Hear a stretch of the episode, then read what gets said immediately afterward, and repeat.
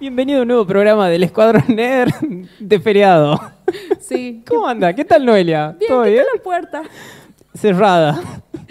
En realidad la ventana, no la puerta, lo que tenía problema. Creo que vio como una pequeña lucha ahí entre la puerta y Emiliano. Ganó la puerta. ¿Sí? Yo digo, ah, ¿qué digo ahora? Ah, sí. Saludos, hola, ¿qué tal? y Emiliano con la puerta todavía ahí, haciendo ruidito en el fondo. Es que, es que es difícil. No, ¿Era, ¿Era muy complicado la puerta? Sí, me, me acordé de último momento y bueno, ya, ya era tarde. Bueno, pero bien aquí, de feriado. Qué feriado que parece domingo, loco. Sí, se, se nota el feriado, ¿no? Ay, sí, que O sea, con los temas se nota el feriado. Vos decís, no. Sí, ah, con los integrantes también, porque tenemos este, la tercera pata de este triciclo. La tercera rueda en realidad de este triciclo está este, trabajando, está bien de salud. Muchas gracias a todas las personas que le mandaron oraciones y se rieron de, de su problema Cadena de oraciones por Fer. Por su pequeño problema. por su pequeño problema. Bueno, ya se encuentra bien y por desgracia hoy no nos puede acompañar. Desgracia para nosotros, no para él, él está disfrutando. Sí, porque tiene que trabajar. Pequeño Fer capitalista. Pequeño fer capitalista. Pero aquí es cierto, sí, no, no sé qué, no sé qué decís vos de los temas, querido, porque yo sí tengo temas, no sé vos. A vos te, a vos te habrá agarrado el feriado, a mí no.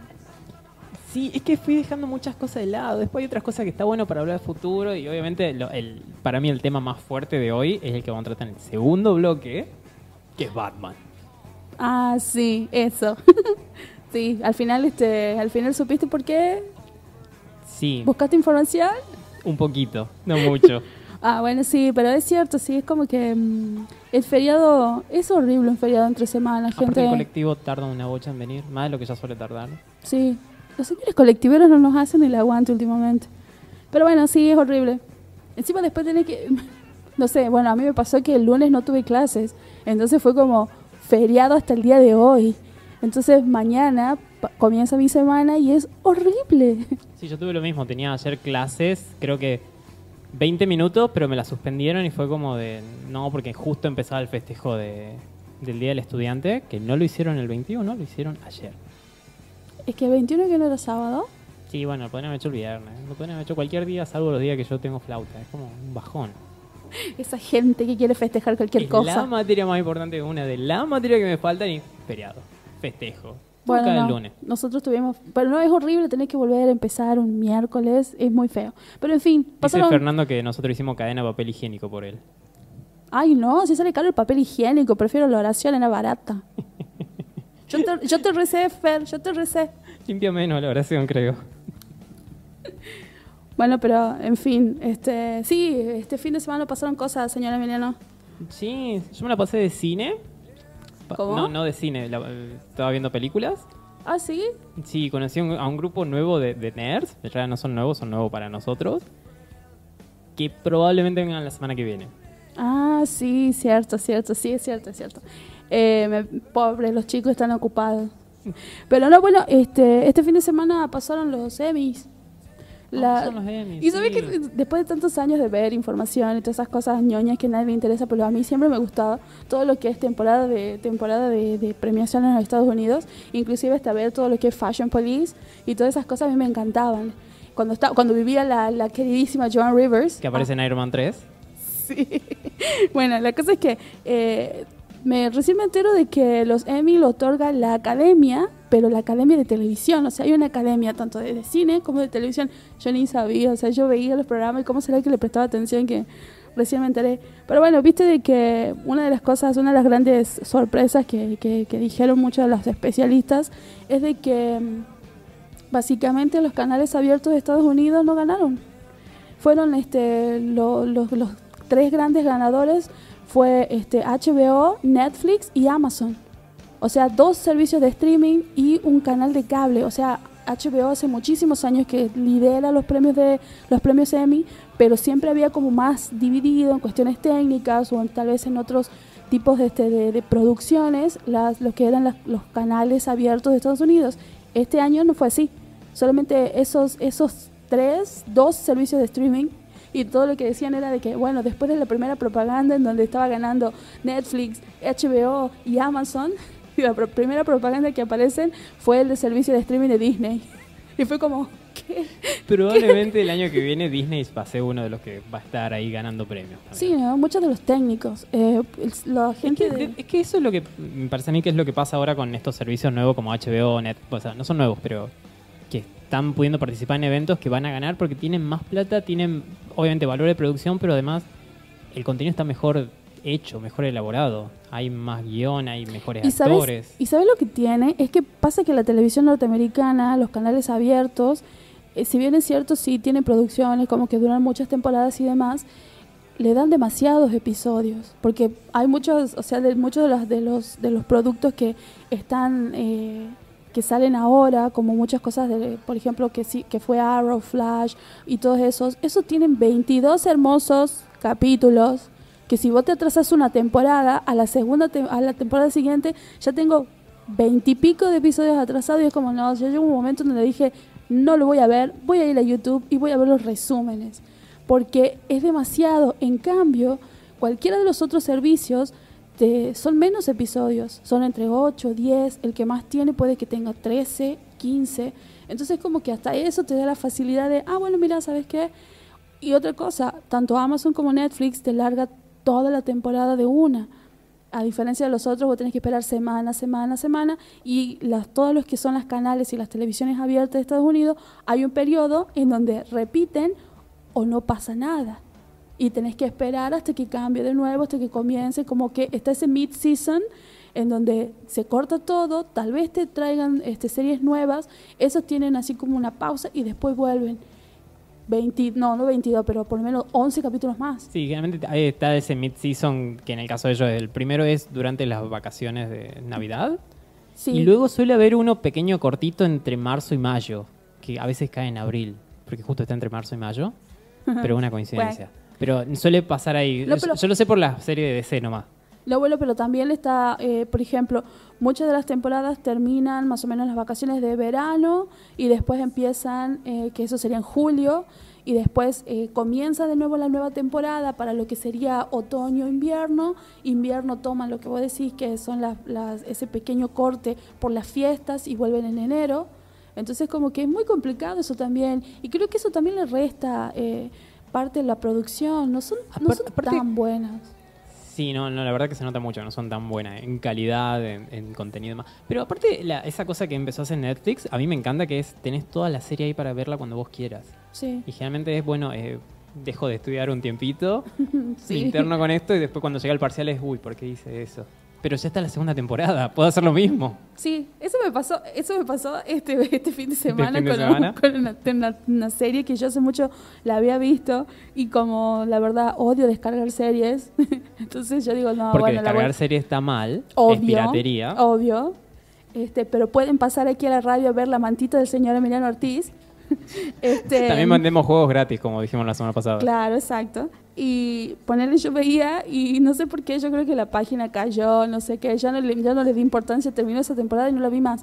Vi que la tenía Netflix y cuando estaba en Netflix yo lo puse en mi lista, después Netflix me avisó, hay una nueva temporada, dije, ya la voy a ver, no la vi nunca. Y empecé a ver de nuevo la segunda temporada y la tercera temporada porque ya salió la tercera. Así que no tan solo estoy viendo yo, sino que la enganché a mi madre. Y, y es hermosa la serie, me había olvidado qué buena que era la ¿Qué serie. serie era, por favor? Eh, es la serie Versalles. Y es una serie que es este, mitad británica y mitad este, francesa también creo.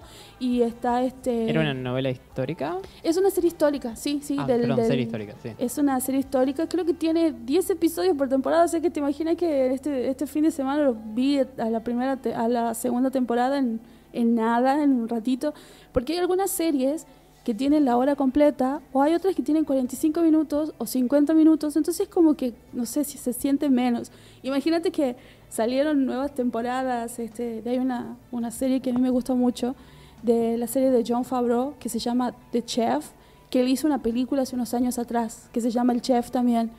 Y Una bueno, muy buena película esa. ¿la viste? Sí, sí, quedé Es enganchado. genial esa película. Cómo, cómo cocina un tostado. Bueno, Hay como cinco minutos detrás de la técnica de cómo cocina Bueno. el tostado y cuan- creo que cuando termina la película Sí. hay un video de él con el chef que lo que le enseñó, que le dijo Con cómo hacer la cosa, enseñándole cómo tenía que hacer bien ese movimiento para cocinar el tostado. bueno, el señor John Favreau fue a la escuela culinaria a aprender y este y todo el training lo hizo con este chef en particular. Y como ellos se quedaron siendo muy buenos amigos hicieron un documental para Netflix que se llama The Chef en donde cocinan con gente famosa o van a lugares así muy copados en Estados Unidos y te cuentan acerca de la comida hacen cosas. Te imaginas que la, la película fue tan buena de que hay un youtuber que hace comida que yo no sé, yo no, yo no recuerdo bien, pero este chico creo que era chef y es como que se le habían ido las ganas hasta que vio la película de ¿Se le nuevo la gana de qué? de, de cocinar, de, Ah, trabajar listo, en sí, la- sí. De, de trabajar en lo gastronómico. Y cuando veo la película de nuevo, él, él creó su canal de YouTube en donde recreó todos los, todos los platos de esta, de esta película.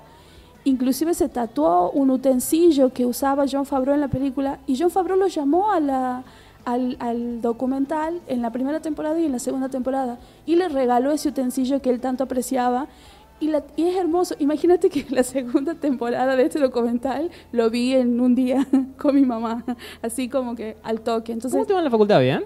bien. bien. No, no todo eso. Hace mucho que no veía tele. Hace mucho que no veía tele. Y ahora me ahora agarré y vi dos series así como al toque, porque la verdad hace rato que no veía nada. Y, Pero bueno, este fin de semana estuvieron los Emmys, va, ayer en realidad estuvieron los Emmys, y yo quería traer unas pequeñas cositas de, de series que aparecieron, que fueron ganadoras.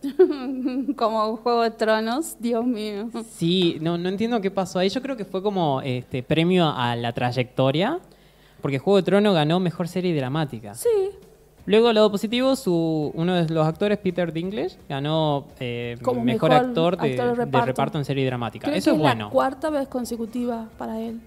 Es que es un gran actor. Ahí. Eh, en- Aparte es un gran personaje. lo- En las películas de, de los Avengers es mal actor, pero en, en Juego de Tronos es muy bueno. En realidad, la mayoría son, en Juego de Tronos son buenos.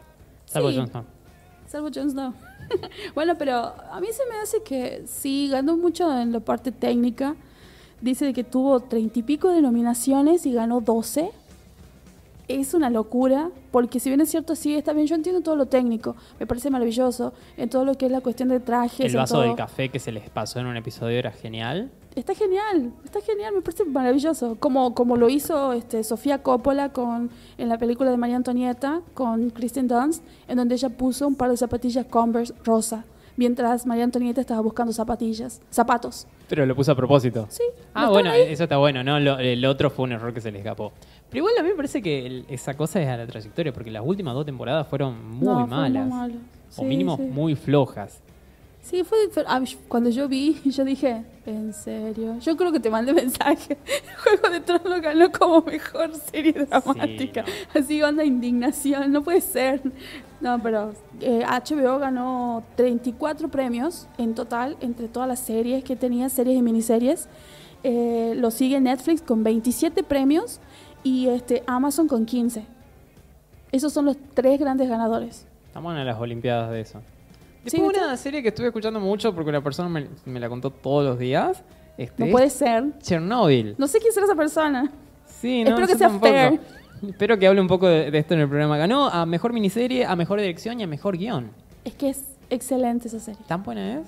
Es muy buena, Emiliano. Es muy, muy buena. Son cinco episodios que me parece que es una, de- es una miniserie en donde la cantidad de episodios, las cosas como están contadas, los personajes como están eh, presentados, está, yo creo que en, en todo sentido está muy bien hecha, está muy bien hecha. La verdad que desde el primer episodio al último te da una bronca. A mí me dejó una bronca como diciendo, por favor, no lo puedo creer lo que estoy viendo. ¿Esto está sucediendo en Rusia o está sucediendo en Argentina? ¿Pensaste eso en algún momento? todo el tiempo. Onda de... Pero sabes qué, yo creo que... eh, no sé, mira, es genial la serie, sí, la verdad que sí, yo te dije todo lo- desde el primer episodio que lo vi, porque yo sabía que estaba nominada para los Emmy, y yo dije, bueno, ya es hora de que la vea. Y la agarré a la serie y, y vale cada minuto y cada cosa. O sea, si la ves en español, si la ves en inglés, si la ves subtitulada, si la ves doblada, cualquiera de las formas está impecable. Así que sí, ganó. ¿Cuántos, cuántos premios? Lo, lo más importante son tres de esos. Yo no creo sé que si ganó- después ganó en otras Creo cosas. que me ganó parece 10 premios en total. Sí, esos eran como lo- los más este, importantes para Sí. primera temporada, aparte. Sí, y sí. supongo que única. Sí, es una, es una, es una miniserie de eh, algo así como de lanzamiento limitado. Sí, hay algo muy interesante de eso. Para los que no sepan, Chernobyl trata de la tragedia de Chernobyl, Sí. del reactor nuclear que casi, va, que no explotó, pero que hubo un fundimiento que es una materia, ¿no? Esa cosa eh, no tan linda. Y este, cuando salió la noticia de esta serie, se empezó a estrenar la serie, empezaron a salir los capítulos y la gente am- amó esta serie, Rusia levantó el dedito y dijo, no, no, no, eso no es lo que pasó. Nosotros vamos a hacer la verdadera serie de lo que en verdad sucedió en, en Chernobyl. No, no te la puedo. Rusia. Justo loco. para atacar a la serie hecha por Estados Unidos, hablando de, che, miren cómo Rusia se mandó un moco. Está hecho por Estados Unidos y por, eh, y por Inglaterra, por una por un canal de cable de Inglaterra. De, yo creo que es HBO y Sky. Así que, no, mira, no, te- no mentira. Sería muy bueno que hagan el juego onda de Estados Unidos hace series sobre las tragedias en Rusia y Rusia hace series sobre las tragedias en Estados Unidos y nos cuenta lo que verdad pasó. Por ejemplo, en el 11 de septiembre, cosas así. Sí, sería interesante. Sería una gran pica. Sí, Sí, bueno, pero eh, est- está muy, muy copado eso. Bueno, y yo también vi que hay una serie que a todo el mundo estaba haciendo como... Yo vi, todo, yo vi todas esas cosas así de, de, de- de los Emmy. Hay una serie que se llama Fleabag y que ganó todo. Y la mina, como que todo el mundo ama a la mina, la actriz de la, de la película, de la serie. ¿Bolsa de mosca sería la traducción? eh, sí, así como, sí, no- pero él es una, dice que encima es una serie que empezó hace unos años atrás y tuvo como una larga, larga, larga este espacio entre una temporada y otra, como tres años hasta que salió la nueva temporada, que esta temporada se llevó todo. La chica ganó como este, este, ganó como mejor guion, mejor actriz, mejor este, serie de comedia, ganó de todo. Ah, sí, sí, la vi. Cuando estaba buscando qué noticias, qué cosas habían pasado, vi la serie que apareció un montón de veces, pero como no me interesa. La, la salteé, pero. Sí, no yo sabía también pensé, no me interesa. ganado. Sí, y muchos famosos dicen, ay, que esa actriz es genial, que no sé qué. Dice que ella es escritora de otra serie también y como me interesa tan poco, fue como, la voy a buscar y todavía no la busqué. No la busqué.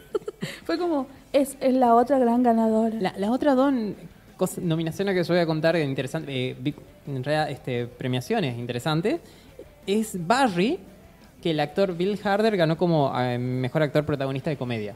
Sí, Bill Harder es, yo lo ubico, tal vez mucha gente más, de It Parte 2, sí. que es el, el humorista. Es muy copado el tipo. No sabía esta serie, vi el tráiler nomás. ¿Es de HBO también? También ha hecho, sí. Y trata de un asesino a sueldo que debe ejecutar a una persona en Los Ángeles y cuando Sí. va a asesinarlo, es, es un actor al que tiene que matar, él entra como en, una, en un teatro donde estaban dando clases de actuación, estaban viendo una obra Sí. y les gustó tanto la actuación que él decide ser parte de ese mundo, cambiar su vida de asesino a sueldo por... Por, por, sí, Por convertirse en actor. Sí, dice que el, el tipito tiene, es, muestra, eh, yo creo que él también, no sé si la produce o la escribió parte de la serie. la produce y la escribió, sí, él Sí. y unos amigos la estuvieron haciendo y dijeron, ¿qué hacemos con esto? Y no sé, presentaron en HBO, lo, lo presentaron de onda y la gente de HBO, sí, chicos, háganla. Sí. Ni, ni siquiera ellos podían creer que esto estaba pasando. Sí, es más, eh, uno de los. Yo creo que comenzó la temporada cuando terminó la, el último episodio de Juego de Tronos. Sí, aparte contaba de que cuando se estrenó el episodio de él había un millón y medio, dos millones de personas viendo y él decía, sí, es por mí, es por mí. Y la mujer le decía, no, es por Juego de Tronos. Acaba de terminar. Sí, sí, sí. Este, esa serie, la verdad, esa serie sí me llama mucho la atención. Muy, mucho. Pero dice de que el tipo se pasa con la actuación. Es genial en esa. Eh, to- es más, yo creo que casi todos los, los, los, los críticos, todos sus compañeros dicen de que es una gran serie, tiene una gran actuación y que el tipo es increíble. Es muy gracioso en todo. Yo lo vi en varias entrevistas, eh, no, no deja de reírte cuando lo ves. Sí, es muy bueno. Y la última que quería destacar, que en realidad también hubiese querido descartarla, es Bandersnatch. Que es una serie de. Es una película de Black Mirror. Black Mirror es esta serie donde hay. eh, generalmente tratan temas de un futuro distópico. Sí. A veces muy lejano a la realidad, como muy en el futuro, otras veces muy actuales de qué pasaría si, este, no sé, la gente empieza a puntuarse. Sí, tiene muchas cosas relacionadas a, la- a todo lo que es este la- la- Sí, como lo ma- masivo, sí, lo masivo de los de todos los medios de comunicación que Sí, tenemos. como puntuamos a las compañías, puntuamos a la gente de que también nos tratan, que también nos atienden, entonces eso va creando una especie de porcentaje y de acuerdo a ese porcentaje es como te tratan las demás personas y es los, las cosas que vos podés adquirir, onda de si querés alquilar un auto y tenés cinco estrellas, vos podés alquilar los autos que vos quieras, la mejor cosa. Si tenés tres estrellas, en realidad vas a alquilar un auto medio viejo que tal vez se te puede quedar. Pero estas película es muy interesante porque me hace acordar mucho a los videojuegos de... mm, Se me fue la palabra. videojuego. A los esta película, esta película de Bandersnatch, ¿es esa la que podías elegir tu final? Sí, es la que podías elegir tu final. Que podías elegir en realidad cada Que tanto... fue criticada por todos lados porque era Es mala. malísima. O sea, la, la idea está buena porque vos vas viendo la película y en algún momento de la película tenés que hacerlo a través de tu cuenta de Netflix con un televisor que sea Smart TV. Y en un momento en, en la película te va a dar una elección. Vas a tener que elegir entre dos cosas. Por ejemplo, vas a desayunar y tenés dos cereales, cereal con chocolate y cereales de frutas. Y vos tenés que elegir. Y depende de lo que elijas, va sucediendo las Vas- cosas. Van cambiando las cosas. Y la primera elección de los cereales más que nada está hecha como para mostrarte cómo funciona el sistema. Pero Netflix igual tiene una estadística de qué eligió la mayoría de las personas. Eso, O sea eso que es no- medio peligroso. Es, super Black Mirror también. Es súper Black Mirror la, la idea esa de, de ellos conocen qué es lo que elegiste y que y en base a eso te van a hacer propaganda, probablemente. Y lo- Era era super YouTube. es súper- Puede ser. Claro. Luego, este, la serie trata alrededor de un chico que está haciendo un videojuego, se llama Bandersnatch, y que tiene que decidir si hacerlo o no con una compañía o hacerlo solo. Entonces vos sos la persona que vas decidiendo si, así lo haces con la compañía o lo largas antes de tiempo o lo largas después. Sí. Y en base a lo que vos vas diciendo, van pasando cosas buenas o cosas malas. Hay, hay muertes, hay persecuciones, hay sí, creo que cinco o seis finales diferentes. Ah, sí. Cuatro son muy malos. Uno es bueno y uno es ¿qué carajo acaba de pasar acá? Sí. Yo recomiendo verla por la parte interactiva. Porque es un videojuego como de, un- de una aventura narrativa, no me salía la palabra. Eso, es una aventura narrativa donde Salió, vos vas eligiendo qué es lo que sucede. Si vas a la Sí. izquierda o va a la derecha, si habla con alguien, no habla con alguien, si lo golpea Sí, o no es una le- idea le, nueva, ofreces se, plata. se, se vio de, en otras cosas, pero convengamos que Black Mirror no es la serie que yo me gusta mucho. Así como que todo el mundo, ay, ¿has visto Black Mirror? Black Mirror es genial. Tiene Eh. Eso- tres eso- temporadas muy buenas y una cuarta que, está que ahí. te es lo que te puedo decir. Imagínate, estás hablando con la persona a la que le elegiste los mejores capítulos para que vea, porque no le iba a ver. y- ¿Estaban buenos esos capítulos? Sí, uno. Re voy a ver Chernobyl con esa actitud. Eh, no, no lo veas. Igual, este. eh, no, yo creo que esa serie tuvo como mucha. Mucha, mucho, mucho propaganda. Y sí está buena, pero no es tan buena. Está Sinceramente. Muy bueno. No, me Sí. parece que. Me parece que. Inclusive yo creo que una de las grandes críticas también que fue con respecto a esta peli a la película fue como. ¿Qué carajo quisieron hacer?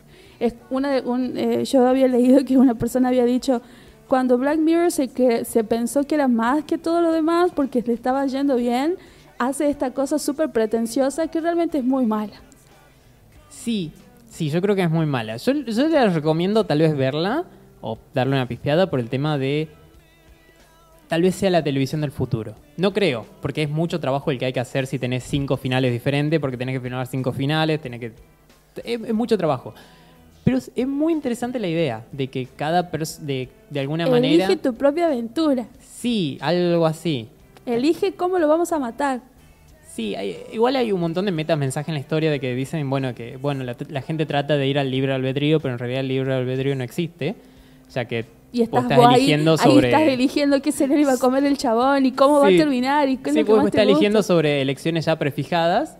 Es Claro. como de, bueno, es como un chiste largo de cinco horas tal vez y vos vas trabando todas las cosas posibles. Es como, ¿sabes qué? No quiero elegir, voy a ver todos los finales. Están en YouTube si te interesan también. Eh, sí. sí, lo voy a rever. Pero bueno, sí, es una serie... Sí, puedes recomendarla, Emiliano. Bueno, y recomendamos, recomendando cosas, nos vamos a la tanda. Sí. www.pueblorock.com Segundo bloque del Escuadrón Nerd. ¿Cómo andan? ¿No extrañaban? Sí, ¿viste? Está abierta la puerta. Está abierta. Uh, bueno, me, me re olvidé. Bueno, alguien más capaz que yo le irá a cerrar. Perdiste, te ganó la puerta de nuevo. Sí. Bueno, al inicio del programa estaba contando un poco de la actividad que hice el fin de semana, de ver películas. Este, fui después con unos chicos que este, conocí un nuevo grupo de gente que desarrolla videojuegos en Tucumán. Sí, pi. Y en esa parte est- estuvimos charlando sobre el tema de- del día de Batman. Que el 21 de diciembre, el sábado de la semana pasada, que mucha gente festejaba la, esta cosa, ¿cómo se llama? Esta cosa- Primavera. Ah, esta cosa llamada primavera y tiene el Sí. estudiante. Sí, de verdad estaba, estaba pensando el nombre de verdad, ¿cómo era? Es el día de Batman. Sí, esa gente, esa, la gente normal piensa en, ay, día del estudiante, salió a bailar, primavera. Andrés Caramaro, Sí. la parte de adelante. Sí, todas esas cosas, pero no, sí es cierto, es, fue el día de eh, uno, un festejo muy esperado porque son los 80 años. Sí, yo en realidad voy por la parte de los festejos esperados por las cosas gratis que nos da Batman, pero sí, fue muy esperado porque mm, años redondo, todo esto.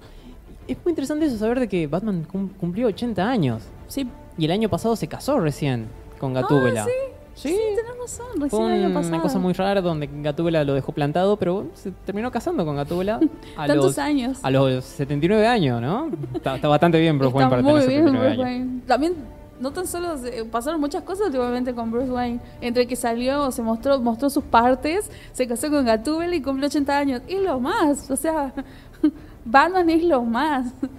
Mostró el batimiembro.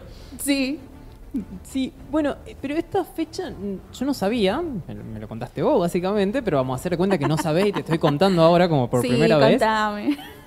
Es que el Día de Batman no se suele celebrar, no se solía celebrar por lo menos ahora en septiembre, ya que la primera vez que sale Batman en cómic es un 30 de marzo de 1939, lo cual tiene mucho sentido de que el Día de Batman suceda en marzo. Claro, el día que salió, digamos. El día que salió, es como el, tu cumpleaños, lo, lo celebrás el día de tu cumpleaños. Pero no, porque Batman es más grande. Sí, entonces la, la primera celebración que hubo de como Batman Day fue en el 2014, el 23 de junio, para coincidir con la San Diego Comic Con, Sí, que para Porque celebrar sus 75 años. claro, cumplió 75 años. Entonces, como que, bueno, lo pongamos acá, festejemos ahora. No es como, no es por ejemplo, no pasa como Star Wars, que es May the 4th.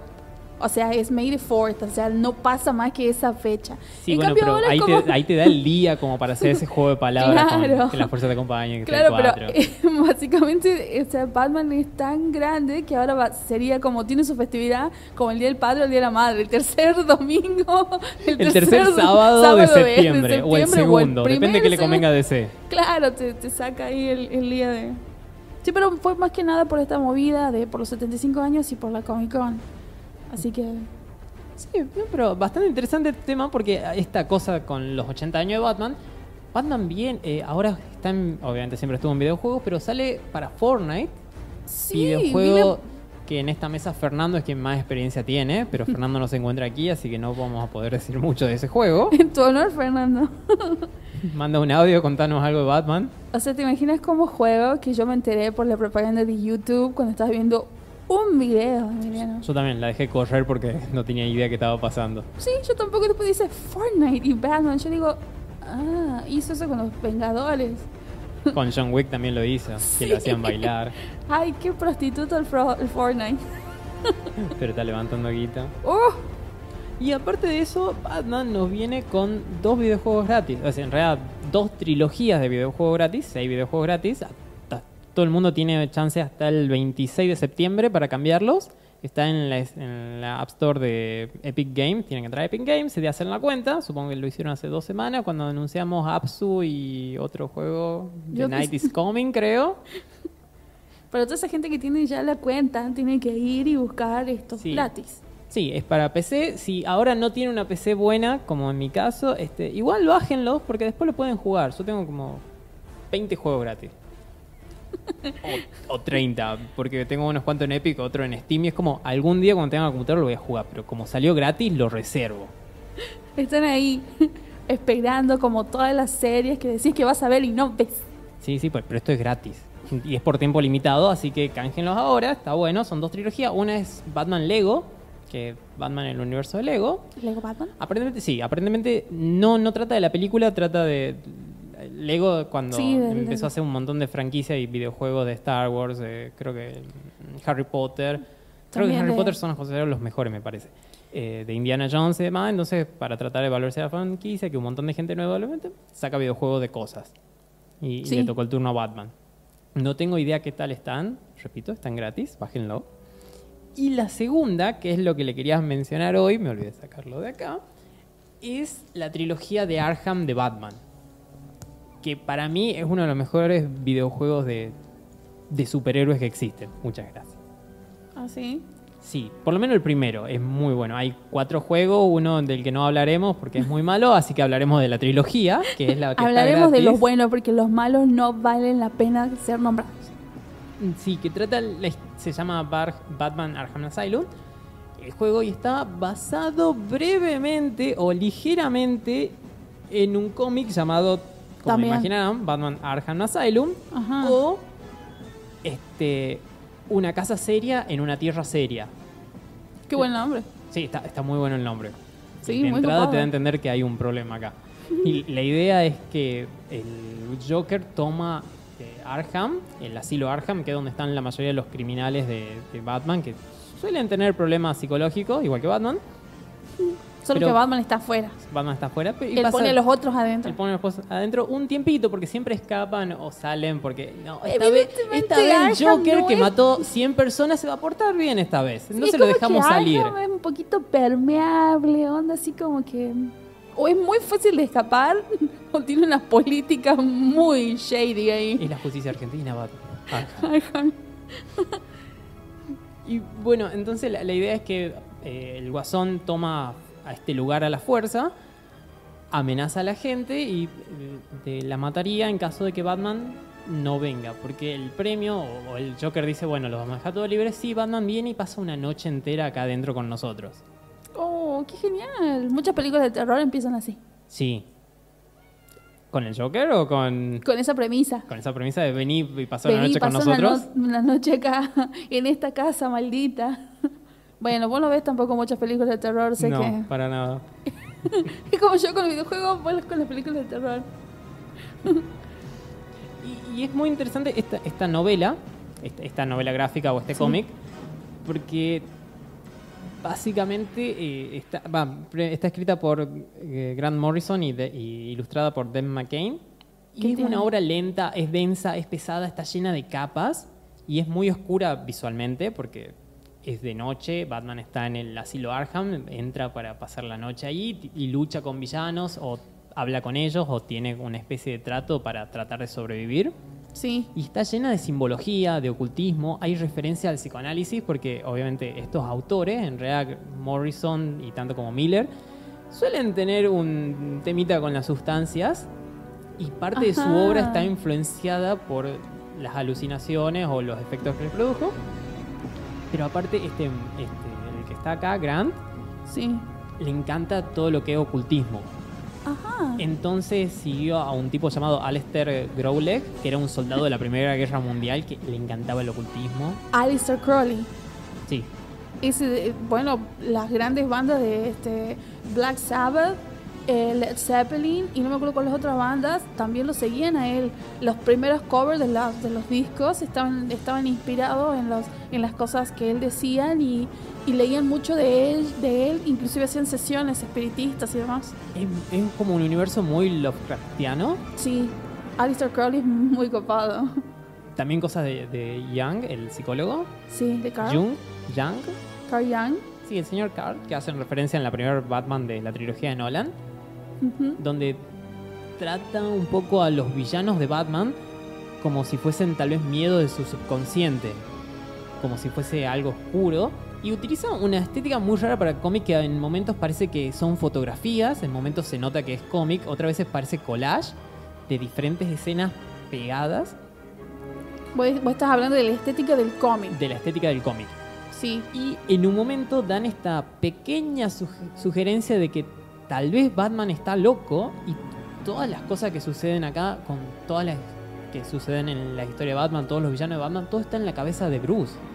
De que ese hecho que lo marcó en la vida, que es que mataron los padres a la salida del cine, lo traumó tanto lo que traumaron tanto que él pasó a, a vestirse como un murciélago para poder este, aliviar sus, sus terrores.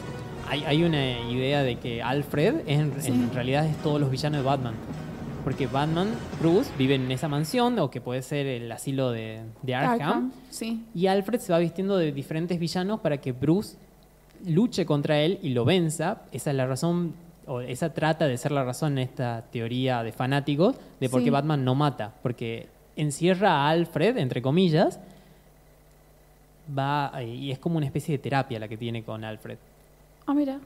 Estéticamente el, el cómic está muy bueno. Tiene unos dibujos geniales, está precioso porque tiene cosas muy buenas. Hay, hay una parte que, porque lo estoy viendo recién, porque no leí este cómic en particular, pero estéticamente está precioso. Sí es cierto, es muy oscuro, pero da la sensación que fuesen cuadros, o sea, da la sensación que fuesen pinturas. Pinturas así, este, muy oscuras y parecen pinturas de... Así, pero está muy, muy bueno. La verdad, la gráfica es la primera vez que lo veo. No leo mucho a Batman. Es un grave error ese. ¿Vas a despedir? No, Me vas a condenar al trabajo. totalmente. No, no hoy al menos. Hoy no, nadie, nadie es despedido hoy. Pero no, está tremendo, está muy bueno el dibujo. Hay uno- tiene unas gráficas muy lindas. Este, y sí, es cierto, tiene el fondo muy oscuro, pero los colores son muy vibrantes. Es cuando aparece el color, por ejemplo. Sí, es un gran viaje todo lo que hay ahí, ¿no? Sí, se nota. Por, por ejemplo, los colores, eh, hace mucho uso de los colores primarios, casi sin bien saturados y brillantes, pero no se notan vibrantes porque el fondo es oscuro. Es muy bueno, o sea que básicamente lo que nos está diciendo de que nos, lo que lo que nosotros vemos como Batman y con todo lo que está ahí, lo que plantea este cómic es el hecho de que es todo una creación de la mente de, de Bruce. ¿Es algo que podría ser una creación de la mente de él o no? Es como la idea de Evangelion, Lo o tal vez en Memento, duda. de te damos toda la data y vos armás la historia. Vos, des- vos elegís qué es lo que querés creer. Está muy bueno, está muy muy bueno. Y es el primer videojuego de esta trilogía de Batman, de Arkham Asylum, Sí. tiene mucho de eso. Porque Batman Ujú. este, mete preso al Guasón una vez más y cuando, el guas- cuando lo entrega el Guasón a la gente de Arkham, el Guasón justo escapa, escapan todos los demás criminales y Batman tiene que pasar la noche ahí tratando de poner cada uno otra vez en su celda y evitar de que haya una masacre. Sí, porque yo creo que siempre todo lo que está relacionado a Batman siempre está, o por lo menos todo lo que hace su historia tiene esa cosa así, siempre con, con- en- en- camina con, ahí en la, en la línea así muy delgada entre la cordura y la locura. Es como que, que- ¿qué, lo, ¿qué diferencia a Batman del Joker, por ejemplo? Inclusive después de haber visto y, y leído, por ejemplo, este, em, La broma asesina, en- cuando conversa con el Joker, cuando está con él, es como que es impresionante ese momento de claridad en donde el Joker le cuenta el chiste. Sí, Este, porque yo creo que es el Joker donde está más calmado y más racional. Y en ese momento Batman también es como que eh, todo, la, todo, por lo menos desde lo que yo conozco de Batman y lo que sé de Batman, es, es como que siempre está esa cosa, la oscuridad y esa cosa de la cordura y la locura. Y si un videojuego te plantea eso, es como que ahí tenés. es un gran videojuego porque aparte el videojuego, tanto como esta obra, lo que tiene es cada tanto fragmentos de el que fue el creador del asilo Arkham, Amadeus Arkham. Sí. Ah, está también acá, acá obviamente lo, lo lees, pero en el juego vos encontrás grabaciones. Y esas grabaciones eran de... Sí, y es como vos vas viendo en cada grabación, creo que la vas encontrando de una manera no cronológica, luego la podés ordenar y escuchar así, pero vas viendo como el creador de Arkham cada vez se va volviendo un poquito más loco. Cada vez siente que la casa está viva. Las personas que se murieron, él las ve o las escucha. Y es como de alguna manera él se siente parte de Arkham, él se siente parte del asilo. Y llega la idea final de este videojuego, de, de esta, perdón, de esta novela gráfica de, che, tal vez el asilo soy yo. Tal vez todos estos locos soy yo y no, no es nadie de afuera. Está muy bueno eso. Muy gótico. Sí, totalmente. Esta, esta es mi recomendación de la semana, en especial referida al, al Bad Day, Al Batman Day, a Batman Day, perdón, que fue el el 21 de septiembre. fue. 21 de septiembre, día de la primavera. Muchas gracias, Noelia. Sí, no, bueno, y entonces este es el, este es el, es una novela, es, es este, Es una novela, es, sí, autoconclusiva, es solamente esta historia. Y lo interesante, si creo que todas las ediciones vienen, es que al final vienen muchas explicaciones y vienen el todo lo que sería el diálogo, el texto, El guion. el guion está al final y es como te da a entender un, un poco más de qué carajo estaba pasando porque hay comentarios de los autores. Ah, mira. Porque hay veces que decía, este, de, no, quería hacer algo oscuro, pero no sabía qué. No sé, el tal ilustrador dijo, ¿y qué onda si al Joker en esta viñeta lo, lo dibujás onda Satán? Ah, para tratar de, de traer diferente, mecharlo con diferentes cosas. Es muy buen cómic, Es el- recomendación. Asilo, el asilo Arkham de Grant Morrison y Dave McKean. Sí. Está muy bueno. Y recuerden que estamos haciendo sorteo, que será al final del programa. Eh, Tienen Sí. que participar en nuestra cuenta tanto de Instagram como de, o de Facebook. Sí, que Sí, son sí. el escuadronner.pr en Facebook, en, perdón, en Instagram y el escuadronner en Facebook. y pueden participar por una orden de compra en el Ateneo, donde pueden ir por este cómic que le acabo de, de sugerir. Sí, porque el Ateneo tiene una muy buena colección de... Tiene una muy buena colección de cómics. Aparte están llegando ahora cosas de Ibrea, muy copadas todas.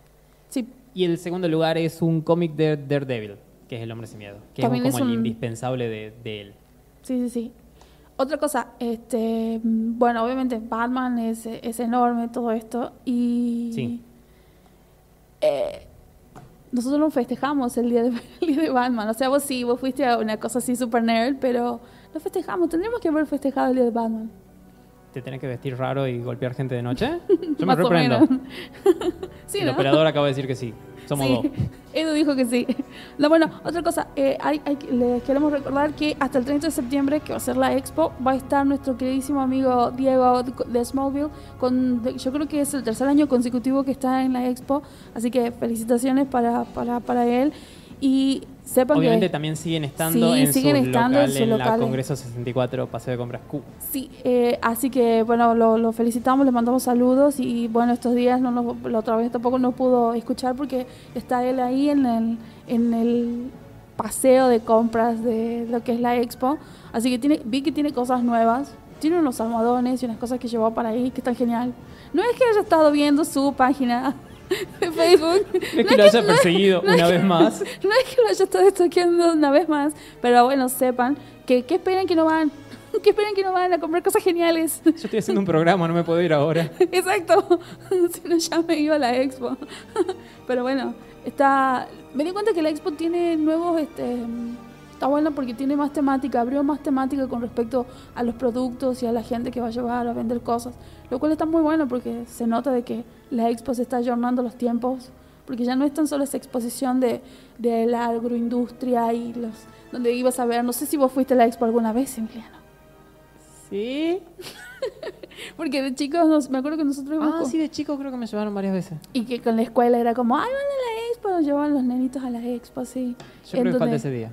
Justo faltaste ese día, como en la fiesta de, como en la fiesta del día del estudiante del conservatorio. También justo faltaste ese día. Eh, ¡Ey! Gracias por quemarme al aire.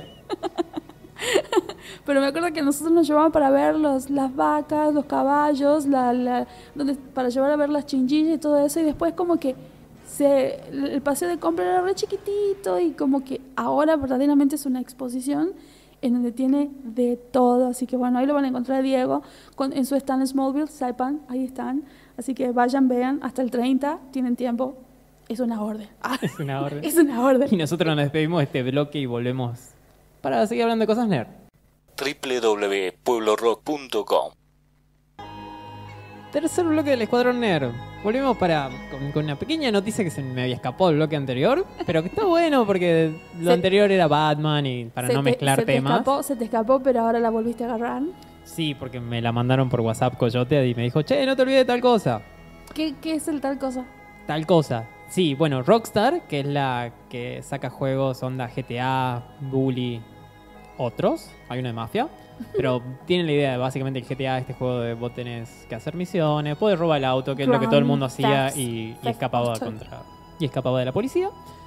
Está sacando su propio. Su, como su propio servidor. Eh, no, perdón, no servidor. Su, su propia aplicación para que vos bajes juegos y juegues a partir de ahí.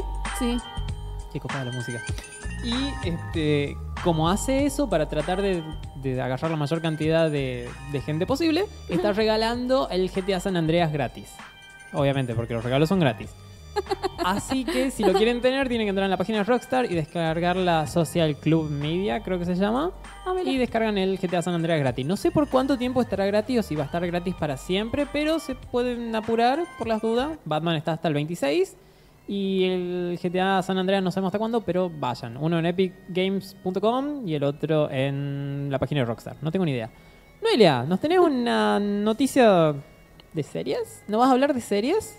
Sí. Hubo un pequeño cambio en la lista, señor operador, disculpe.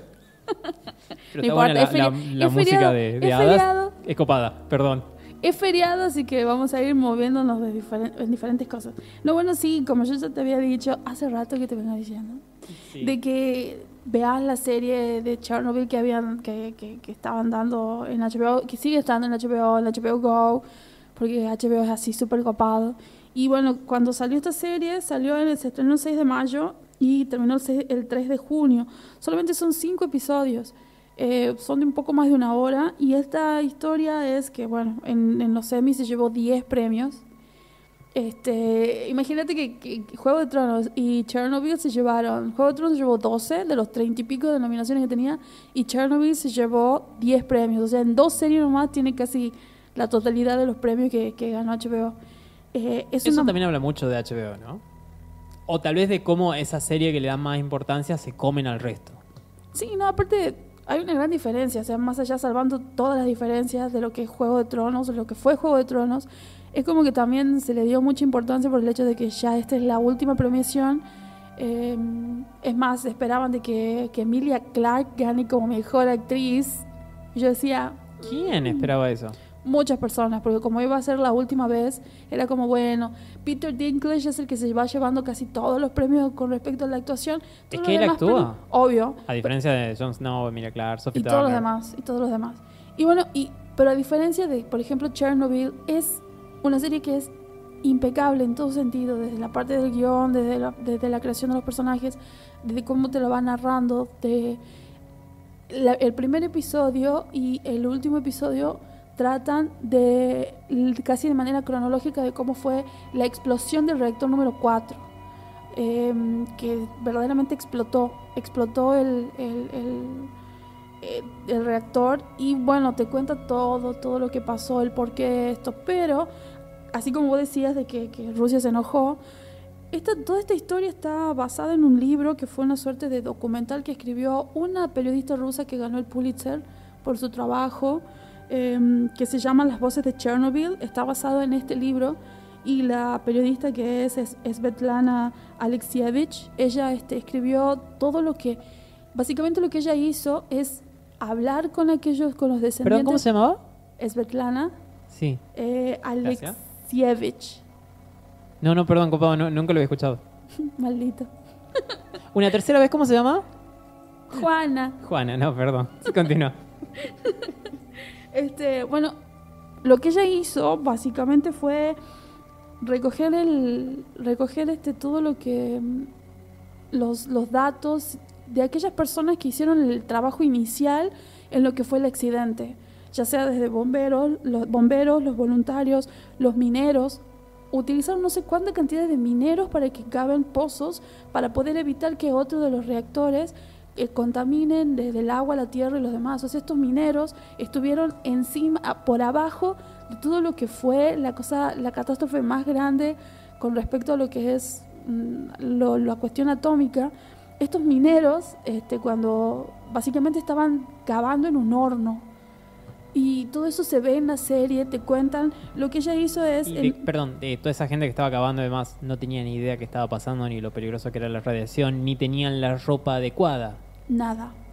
Ok, bien. Llegó un momento, llegó un momento, o sea, esto es dentro de lo que sucede en las series. No, no quiero decir spoiler ni nada de eso, pero es una, es una, es un hecho histórico. Verdaderamente sucedió. Entonces, Bueno, eh, dentro de todo no es mucho spoiler. No, o sea, hay eso, cosas sin duda que eso, te pueden enterar, pero es como más o menos como Titanic. De, ok, sabes la premisa básica. Claro, pero por ejemplo, los estos mineros eh, llegó un momento era de tal el calor que había que mm, empezaron a cavar desnudos porque estaban cavando en un horno, entonces no soportaban el calor, no soportaban, era imposible respirar el aire porque era extremadamente denso, todo, totalmente contaminante. Eh, estas voces de Chernobyl, que está basado, la verdad que estaría muy bueno leer ese libro, eh, se publicó en el 97 y contaron, utilizaron este libro para, para hacer el guion de la, de la serie. Y la Supongo verdad, que la señora Sveltana no es muy querida en Rusia, ¿verdad? y no debe vivir en Rusia, No puedo asegurar. Este, bueno, pero hablan acerca de los bomberos. Los bomberos, los, pr- los primeros bomberos, cuando los, los primeros y únicos bomberos que llegaron a, a apagar el fuego de la explosión, cuando llegaron a los hospitales, cuando llegó al, al hospital que estaba ahí en... Porque toda esta recolección de, de- de recuerdos y demás es de la gente que vivía en, Pri- en Pripyat, Sí, Pripyat. este, y mm, estos, estos, sol- estos bueno, no soldados, pero estos bomberos que fueron, eh, cuando le sacaron la ropa y la dejaron, la dejaron en la parte de abajo, del, en, la habitación más alejada que tuvieron en, la, en el hospital, hasta el día de hoy siguen estando radiactivo la, todo el uniforme de estos. Se mostraron la imagen al final de la serie, mo- mostraron la imagen al final de la serie en donde, en donde estaba la gente eh, marcando, digamos, haciendo la medición de la radiación de la ropa, solo de la ropa que le sacaron los bomberos. Em, y es altísima, altísima. Eh, yo creo que esta serie a mí me, me encantó porque la verdad que es muy buena. Es obviamente recomendable, pero ya tienen que estar viéndolo más o menos. Pero sabes que te, te deja esa sensación y esa, esa cosa de esa bronca de no puedo creer, o sea, nosotros nos enseñaron en la escuela todo lo relacionado a lo que es la, yo creo que desde la parte histórica nos hablaron de lo que fue la cuestión de la URSS y la unión de la unión este de, de República de todo lo que fue la- ese poderío que los rusos decían que tenían, ¿Eso lo viste en la secundaria? ¿sí? Yo estoy dudando en mi secundaria ahora, sí, perdón. Y también inclusive cuando vimos en física, en química, también nos hablaron acerca de lo que fue todo lo, lo- todo lo que fue el eh, Chernobyl. Entonces, de repente me acuerdo que a nosotros nos hicieron, me- nos hicieron hacer un trabajo y todo acerca de todo lo que eran los reactores nucleares, la fusión, la fisión y todo ese tipo de cosas. Y me acuerdo que lo primero que nos mandó a ver la profesora fue la historia de Chernobyl. Y yo pensaba, nosotros tenemos el mínimo conocimiento, esta gente no sabía nada. Y, y la otra cosa era que el Estado, cuando en ese momento estaba Gorbachev como, como, como ministro y como líder ahí, y la gente que fue a informar les dijo, no, no pasa nada, no pasó nada, esta, esta radiación que está pasando aquí es mínima, sí, era mínima, ponele, la- los instrumentos eran de tan mala calidad que solamente podían captar una medición mínima, ponele que la medición era de 600 o 700, pero la medición era 33.000. Pero era, era tan malo la- los instrumentos que tenían que no, no, solamente eso mandaron a todo el mundo. Cuestión que Gorbachev dijo, ah, bueno, entonces esto está así solucionado. Y una persona que está basado este libro y que este hombre eh, narró todo lo sucedido, dijo, no, en realidad el aire está cargado con millones de millones de balas, que, porque le explicó como en términos de balas, diciendo, estas balas están pasando por todas las personas y le decía de la radiación y le hablaba y le decía, no, esto está re mal, tenemos que ir a solucionar esto, porque los soldados tocaron el grafito que contenía eh, el núcleo del, del, Del reactor. del reactor. E- Es, verdaderamente en toda la parte científica es hermosa la serie eh, y también en toda la parte social y la parte histórica es, es, es muy buena. Y Perdón, hay un periodista argentino cuyo nombre en este momento no estoy recordando, que este año fue hacia Pripyat Sí. y esa zona y mostraba de que hay turismo ahí. Que es obviamente este turismo negro o turismo oscuro, no recuerdo el nombre, me parece que es turismo sí, negro. que se ha vuelto famoso en este último tiempo, sí. Y entonces mostraba cómo este, el IVA, obviamente, le daban todas las cosas de seguridad, pero cómo puedes comprar souvenirs, eh, esos trajes contra radiación, o mascarillas, o podés comprar un O sea que las- sí, Geiger, las se perso- llama, sí, la- la gente- alrededor. La, la gente va ahí, se saca fotos, hay gente que... Sí, no, totalmente, eh, es, gente. La gente, y muchos iban vestidos de manera como militar, iban en grupos o especies de escuadrones, sacaban fotos, demás, y tenían la consigna de no puedes tocar nada, no puedes tocar el, no puedes, puedes- no puedes tocar piedra, no puedes tocar un perro, que cuando estaba el periodista por ahí dando vuelta había un, un perro que daba, daba vuelta. Nelson Castro era el nombre del periodista, me lo acaban de informar por WhatsApp. Muchas gracias, señor Coyote. Es tremendo eso, porque la verdad es que sí, sí, sí. Se y aparte, le- cuando hacían el tour, antes de, entra- antes de entrar y cuando salían, tenían que pasar por unos medidores de radiación para seres humanos. Les medían también la radiación que tenían las zapatillas, la ropa, la ropa interior, el micrófono, ¿Para la cámara. vas? ¿Para qué vas? O sea, yo, yo digo, por favor, gente, miren la serie, lean un poco más, revisen la historia. Este, pero es tremendo, es tremendo. Es más, una cosa que, que, que se cuenta eh, al final de la, de, la, de la película es que Serie. de la serie, perdón, de la miniserie.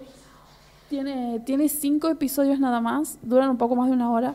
Es una serie que se llama de Limited Release, que se, que se dice en inglés, que como que va a ser mínima, o sea, va a llegar un momento donde solamente lo va a poder encontrar en algunas partes. yo creo que ahora debe estar en HBO Go. Y si no, no sé si HBO, porque hace años que no tengo HBO, pero no sé si la sigue transmitiendo.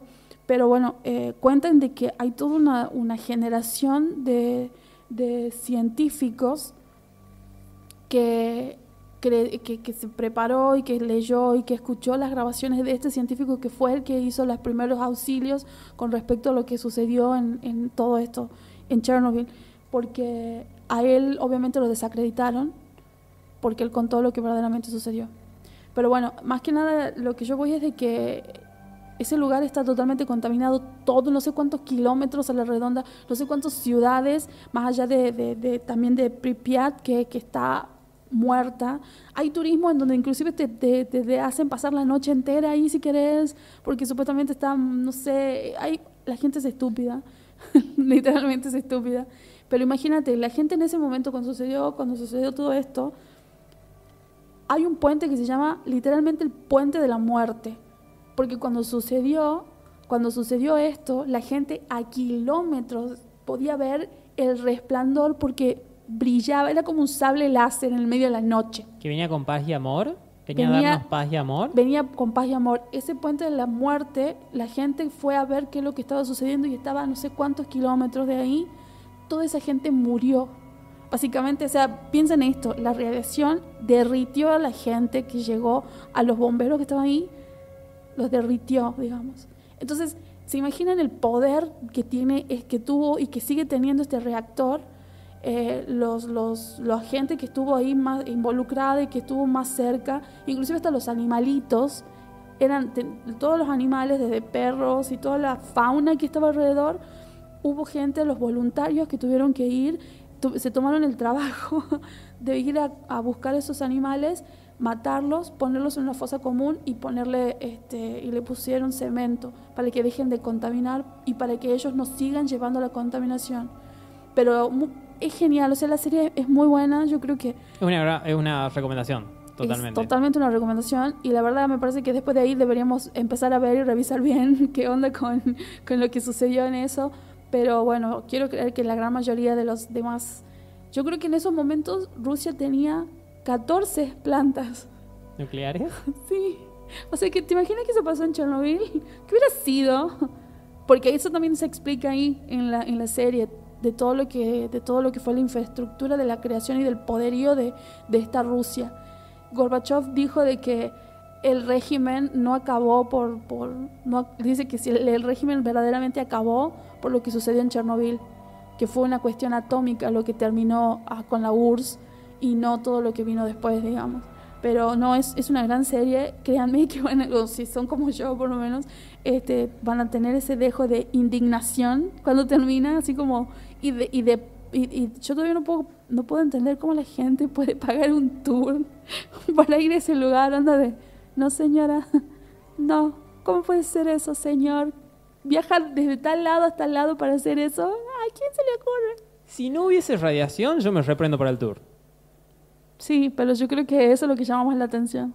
Sí, bueno, pero si es como entras y no puedes tocar la planta, no puedes tocar la piedra, no puedes tocar nada, es como de... Señor, ok, no puede no sé si respirar en la ir. zona. No puede respirar en la zona, señor. ¿Por qué paga? Paga para morir. es, es tremendo eso, pero es una gran serie, así que sí, la recomiendo para que vean, la busquen. Solo cinco episodios y son de muy buena calidad y una, una actuación. Aparte también, este, por ejemplo, esa cosa de, de- de- cuando empieza a suceder, cuando te muestran los hechos, así periódicamente, es como que, como vos decís lo del Titanic, vos sabés lo que va a pasar. Y vos estás así como, ay no, ay no, se viene, es como que vos sabés que esto está por pasar. está por Subí a la pasar. tabla, Jake, subí a la tabla. Dale Jack, dale, vos Ah, podés. Jack, no Jake. De- Ay, me lo cambiaste el nombre Jack Dawson, no te puedo creer. Pero bueno, sí, eso la recomiendo totalmente, es una gran serie y espero que les guste como me gustó a mí. Bueno, luego de estas recomendaciones de Chernobyl y del juego de GTA, nos vamos a una pausa y volvemos por el sorteo y la recta final.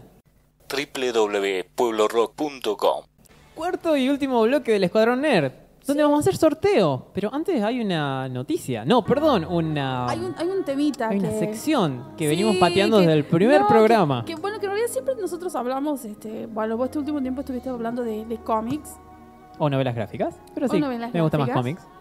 Ajá. O historietas. Vos sos de esos puristas que dicen, no, yo no leo cómics, yo leo novelas gráficas. Yo leo lo que haya. yo- Como shampoo. eh, bueno, dame la parte de atrás. dame el modo de uso porque hay ¿Viene eso. con avena o no? ¿Me puede matar esto? ¿Me dejará calvo? No, bueno, en realidad, de, de- hace rato que, que- que venimos hablando de esto y por siempre con, con vos, porque yo sé que vos te encantan los cuentos de hadas. Más que nada, no, pero en lo que yo quería contar. ¿Tienen con poesía respecto- también? Sí, lo otro segundo que te gusta dentro de la literatura, la poesía y los Sí, cuentos. como cuento En de hadas y, no, poesía como. No cuentos de hadas No, en sí, más, que cuentos- nada infantil. Eso, no, los no cuentos cuento de hadas. infantiles. Cuento de hadas están buenos algunos.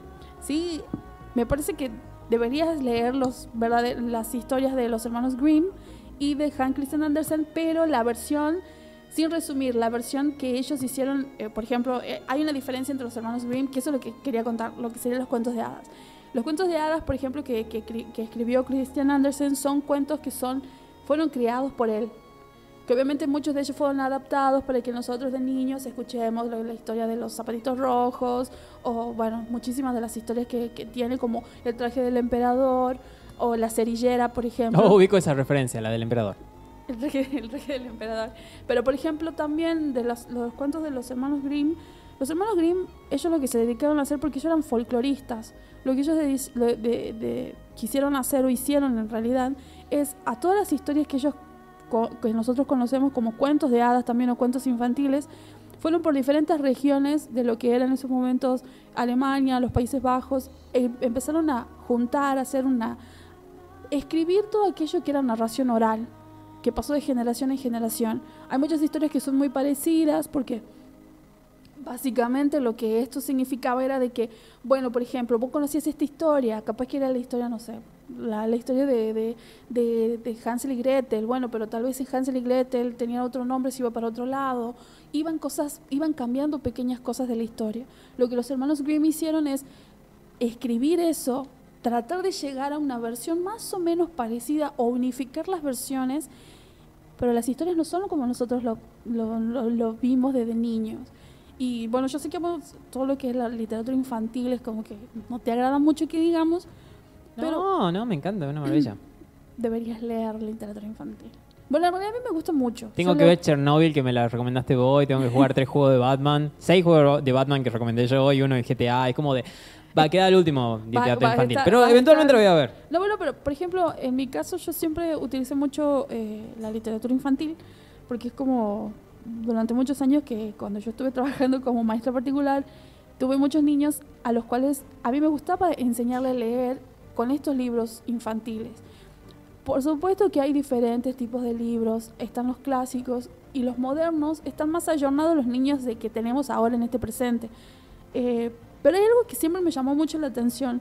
Hace, hace un año tal vez compré un libro de Hans Christian Andersen, pero tiene las versiones originales de las historias. Y una cosa que me sorprendió muchísimo, porque bueno, ahora de grande puedo, la tengo, es más, el libro que lo tengo es, está en inglés, por ejemplo, no lo encontré en español, está en inglés. Algo que me sorprendió mucho, este, hay un libro que yo siempre, que, que yo tenía, que lo heredé más o menos, era de una editorial española que tenía unos dibujos preciosos, que eran los zapatos rojos, que escrito por Hans Christian Andersen. Este cuento yo me acuerdo que le daba a mis alumnitos para que lean y, y es genial el cuento infantil, porque lo que te dice es que bueno, esta nena hace cosas malas, entonces es como que tiene un duendecito bueno que le dice, esto no tenés que hacer, no lo hagas, los niños buenos no hacen este tipo de cosas, y después está el duendecito malo que le dice, no, vos querés esos zapatitos, hace que la nena robe, por ejemplo, pero los zapatos están como malditos. Entonces esos ¿Están malditos desde el inicio o después lo desde maldicen ya que ella desde roba? que ella se los pone, cuando desde que lo roba, los zapatitos empiezan a bailar por sí solos. Entonces ella no hace otra cosa más que bailar y bailar y bailar. Este es el cuento infantil que yo, que yo tenía. Eh, hasta que llegan en un bosque y había una como una bruja que estaba estaba así tenía muchos estaba como con eh, era como la maestra era como una maestra jardinera porque tenía duendes chiquititos a lo que ella le estaba enseñando. Y esta nena le dice no no puedo parar de bailar hace tiempo que estoy bailando no puedo dejar de bailar los zapatos no se me salen no los puedo sacar y no dejo de bailar entonces le dice pero yo sé la bruja le dice pero el duende bueno te dijo no lo hagas el duende malo te hizo ponértelo, bueno, entonces dice, pues ya has entendido esta lección, las cosas no se deben hacer así, tenés que ser buena, no hay que hacer esto, no hay que robar, hay que hacer caso. Entonces... Pregunta al margen que, perdón, tal vez no va dirigido a esto el cuento más. ¿El duende malo sabía de eso? El duende malo quería, quería que esta nena haga cosas malas. O sea que más allá de que esté o no maldito los zapatitos, es como que él era la influencia mala. O sea que este cuento lo que te cuenta es que si vos haces algo malo, vas a tener una consecuencia y tenés que aprender de eso y tiene como una suerte de moraleja. Es lo que yo tenía de ese cuento. Hace, hace un año que cuando pude comprar este libro, que son las narraciones de Anderson, la historia de los zapatitos rojos se tornó bastante, bastante peculiar. Eh, porque en la historia hace toda una referencia este, con respecto a lo que es la iglesia y a todo lo que es lo bueno, lo malo, lo que son lo que sería lo demoníaco, a pesar de que no te lo cuenta el cuento en sí, te hace referencia a eso. Porque la nena se compra los zapatitos rojos. Ojo, en el momento que, nació Andersen, o sea, ya en el 1800 o 1700 tal vez, había una cosa, los colores en esa época eran un, un, momento muy puritano de la Europa o sea que los colores que se usaban eran colores oscuros. Ya desde el vamos los zapatos rojos eran señal de que no era algo bueno. Entonces esta nena se hurta esos zapatos y pasa esto. Los zapatos no la dejan, no la dejan, no solo puede sacar, tiene que bailan y bailan, tanto así que se aleja de su madre. Este es en el cuento verdadero.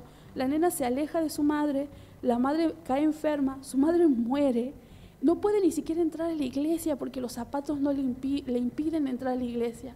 Sería terrible entrar a la iglesia y bailar cuando tenés un familiar muerto. Claro. Así que tal vez es bueno que no entre. Pero bueno, eso también hace referencia a estas cuestiones. Es como vos pecador, no puedes entrar a la iglesia y tal vez lo que vos tenés ahí es algo demoníaco.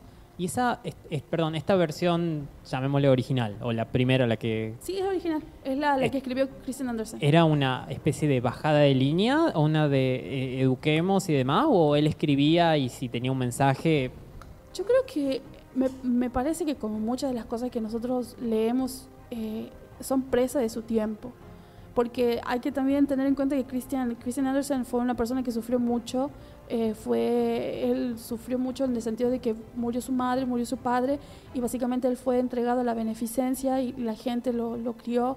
Lo que él, él, soñaba ser cantante de, de, ópera, entonces él estaba como, sí o sí vivía de lo que la gracia de, él, de la iglesia le permitía y de lo que la gente le permitía, y, y esa, y esa obviamente a él le, le influyó mucho la iglesia. Entonces, supongo que lo que él contó es lo que tal vez le pasaba cuando o veía cuando era niño o las enseñanzas de la iglesia. O sea que me parece que es producto de la época más que bajada de línea. Obviamente también estamos hablando que era una monarquía en donde el clero siempre tuvo como mucha influencia. Así que me parece que más que nada es el momento histórico en el que se vivía. Pero bueno, la historia esta es tan impresionante que la niña nunca se pudo sacar los zapatitos le pidió a un, a un hombre que, ella se, se, adentró en el bosque. Es bastante parecido a lo que pasa en el cuento infantil, en la edición, pero de más editada, de más editada, porque le pide por favor a este hombre que, estaba, a este leñador, que por favor le ayude con los zapatos. Ah, ok, imagino. ¿Qué, pasó? Sí. ¿Qué, ¿Qué, pasó? ¿Qué pensás que pasó? Eh, ¿La ató a un árbol? ¿Le sacó los, los zapatos con aloe vera? ¿Sabía de árbol? Sí, claro. No. ¿No? Fue peor. Oh, no. Le dio un hachazo. A ambos pies. y le sacó los pies. Entonces él cuando, cuando ella, ella se sintió aliviada, que ya no tenía más, ya no tenía más sus pies ni los zapatos, este, este, este hombre, este leñador, le hizo un par de, de pies de madera. Ah, mira. Y la tuvo durante mucho tiempo, pero ella no pudo dormir porque soñaba cosas y lo que ella quería era este, volver a la sociedad, porque ella directamente se quedó a vivir en el, en, el medio del bosque. Ella quería volver a la sociedad, pero ella quería entrar a la iglesia. Igualmente nunca pudo llegar. Así que eventualmente pasaron cosas muy, o sea, le pasaron muchas cosas a, la pequeña niña. Tiene el mismo nombre del cuento infantil. Em, y la cuestión es de que cuando ella eventualmente puede llegar a la iglesia, puede llegar hasta la casa del, del cura que, o de la, de la, familia que le estaba hospedando, que estaba cerca de la iglesia, pero nunca pudo entrar. Solamente entró a la iglesia de nuevo cuando ella murió. porque muere en esta historia. O sea que a lo que yo quiero ir con esto es de que muchas veces las- los cuentos de hadas que nosotros tenemos son, son ediciones que fueron depuradas a través del tiempo. Entonces, las, las historias verdaderas o las historias que originalmente se contaron, ojo, estas historias eran contadas más que nada a los adultos, no tanto a los niños. Cuando estas historias salieron, no eran cuentos de niños. Y si se le contaban a los niños, era una cosa como para decir, si vos haces cosas malas, te van Va a a venir pasar un cosas leñador malas. y te va a sacar la pierna. Y te va a cortar los pies, por ejemplo. Entonces, me parece que tenían una cosa más aleccionadora para los niños, pero para los adultos era, era lo que se hacía en la noche. Después de las diferentes fiestas y las tertulias que hacían, se ponían a contar ese tipo de historias. Entonces, eh, Hank Christian Andersen obviamente se volvió increíblemente popular. Y la historia, por ejemplo, de la sirenita, la sirenita que de Disney la sacó, la hizo súper famosa. La sirenita en la historia de, de Andersen muere, pero ella se suicida porque ella nunca pudo lograr el amor de, nunca pudo lograr el amor de, del príncipe. Y como, las, y como cuando los, seres marinos, según dice Andersen, no tienen alma, cuando ella se suicida se convirtió en espuma de mar. O sea, toda la espuma de mar es de aquellos seres fantásticos marinos que cuando mueren, este, su alma se convierte en espuma de mar. O sea que la historia que nosotros conocemos no se parece. Es más, cuenta de que la historia de la sirenita cuando ella logra tener sus piernas, dice que es el dolor más enorme y lo describe, digamos.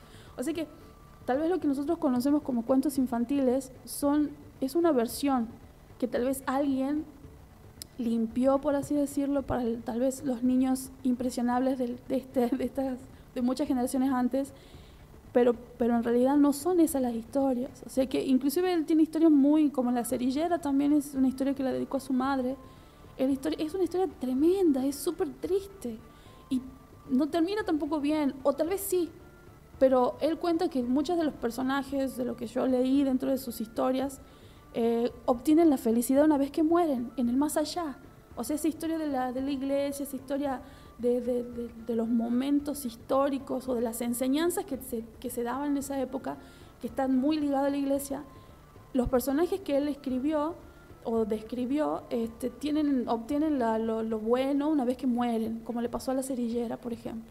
O sea que eh, todo lo que uno sabe de cuentos de hadas es una parte chiquitita, porque lo que verdaderamente escribieron, ya sea los hermanos Grimm o Christian Andersen, son cosas muy diferentes. Así que yo pensé, si bien es cierto, sí, bueno, uno dice cuentos de hadas más para niños, no, créanme que hay toda una cosa para adultos. Estamos diciendo que esta versión original y que los cuentos de- y que las versiones de mm, infantiles arruinaron todo. No sé si arruinaron todo, pero nos dieron una idea diferente. Yo voy a seguir diciendo que arruinaron todo. Porque a vos no te gustan, pero no, no. Como, como herramienta, por ejemplo, como herramienta de trabajo para que un niño aprenda a leer, son muy lindos. Porque aparte tiene dos tipos de lectura. La lectura de la imagen y la lectura de, o sea, literal, la lectura de las palabras y las letras. Entonces, me parece que sí, están bien en ese sentido. Pero bueno, para los adultos tienen que buscar el libro original de los cuentos de hadas. Se llaman Los cuentos de hadas de Hans Christian Andersen, pero tiene que ser la versión, la versión original, no la versión editada ni resumida ni nada de eso, que cuentan inclusive cómo, cómo él este, concibió las historias originalmente. Lo mismo que los de los hermanos Grimm. Así que esa es, mi, también parte de lo... Como recomendación, pero más que nada quería contarles esta cosa así súper ñoña, nerd, que capaz que nadie se puso a ver. pero bueno, esto, esto es lo que quería contarles. Es muy interesante esa recomendación y está muy bueno porque el ganador del sorteo que estamos haciendo en segundo puede buscar también es- esa opción. También puede buscar, no sé, Economía 6, O puede, el, el cuerpo humano. el cuerpo humano. Sí, hay, hay diferentes opciones, pero muy, muy interesante. Me llamó mucho la atención y como tengo más ganas de leer eso antes que la versión infantil. Sí, la versión de, de los hermanos Grimm, de los cuentos de los hermanos Grimm, es como una enciclopedia enorme. Es- yo la vi en el Ateneo, es negra. Sí, es un libro enorme, es hermoso Es- también, ¿no? Es, es hermoso visualmente porque es todo negro. Yo dije, es negro. Y dice los hermanos Grimm, los cuentos de los hermanos Grimm. Y tiene toda así la rúbrica en dorado. Yo digo, sí, señor. Señor Ateneo, deme esto. cállese, que... cállese, tome mi dinero. Así que, ¿hacemos el sorteo? Así señor? que hacemos el sorteo. Antes de hacerlo el sorteo, estamos obviamente agradeciendo una vez más al señor Luis de- del Ateneo y al señor Frido Núñez de la Legión 501. Sí. por haber este, donado los premios. Sí, muchas gracias. Muchas, muchas, muchas gracias. Así que vas a ser feliz a dos nerds. A vos, Nerd. Sí, hay como 90 personas, así que el sorteo en 3, 2, 1. Vamos a ver qué tal. Se cayó la, conexión. Sí, así como, como Tenemos ganadores. ¿Quiénes son? ¿Quiénes son? Ah, primero, este, Sí. nosotros vamos a decir los ganadores, eh, pero también después nosotros nos vamos a comunicar con ellos para, para decirle cómo, hacer, cómo vamos a hacerle La entrega. la entrega, el, el encuentro de ganador y premio. Sí, de, de todas maneras, también si nos quieren mandar un mensajito antes, Sí, eh, pueden hacerlo sin problemas. Tenemos dos ganadoras mujeres. En primer lugar es del sorteo por ¿Qué la primero? orden de compra en el Ah, Ateneo, La orden de compra. eh, Carolina Pereira. Y en segundo lugar por el cómic de Daredevil, el de Hulve. Carolina participó a través de Face y Edle a través de Instagram, Oh, así qué que genial. ya estamos comunicando con ustedes o ustedes O con ustedes nosotros. con nosotros. Sí, sí, sí. Así que bueno, de última lo vamos a poner igual tanto en Instagram como en Facebook para que sepan las ganadoras. Igualmente ya también nos vamos a mandar mensajes y le vamos a decir. Así que este, muchas gracias. Eh, o sea, muchas gracias a todos porque sería, en teoría estamos cumpliendo como el mes de programa. Sí, llegamos al cuarto programa. Así que muchas gracias a todos. Todavía no chocamos. Sí, está bien, o sea, más o menos. Es como que medio aprendimos a conducir. Medio. más o menos. Más o menos. Así que muchas gracias a, a desde Diego de Smallville hasta Frido y Luis, que es gente de, del Ateneo, por, por confiar en nosotros. Así que muchas, muchas, muchas gracias a ellos. Y a todas las personas que siempre se conectan con nosotros. Igualmente también a Pueblo Rock por hacernos el aguante. A Edu. Recuerden que estamos en las redes sociales como el Escuadrón Nerd en Facebook y en Instagram como el escuadroner.pr y hablando de Smallville, recuerden que pueden ir también a, perseguirlo, a mm, cordialmente saludar y ver qué cosas tiene en la expo, aparte en el Congreso 64 que es donde está su stand. Y bueno, eso fue todo por un Escuadrón Nerd martes de feriado, así que sí. hasta la próxima semana. fea. Que la fuerza los acompañe. Volve Fer.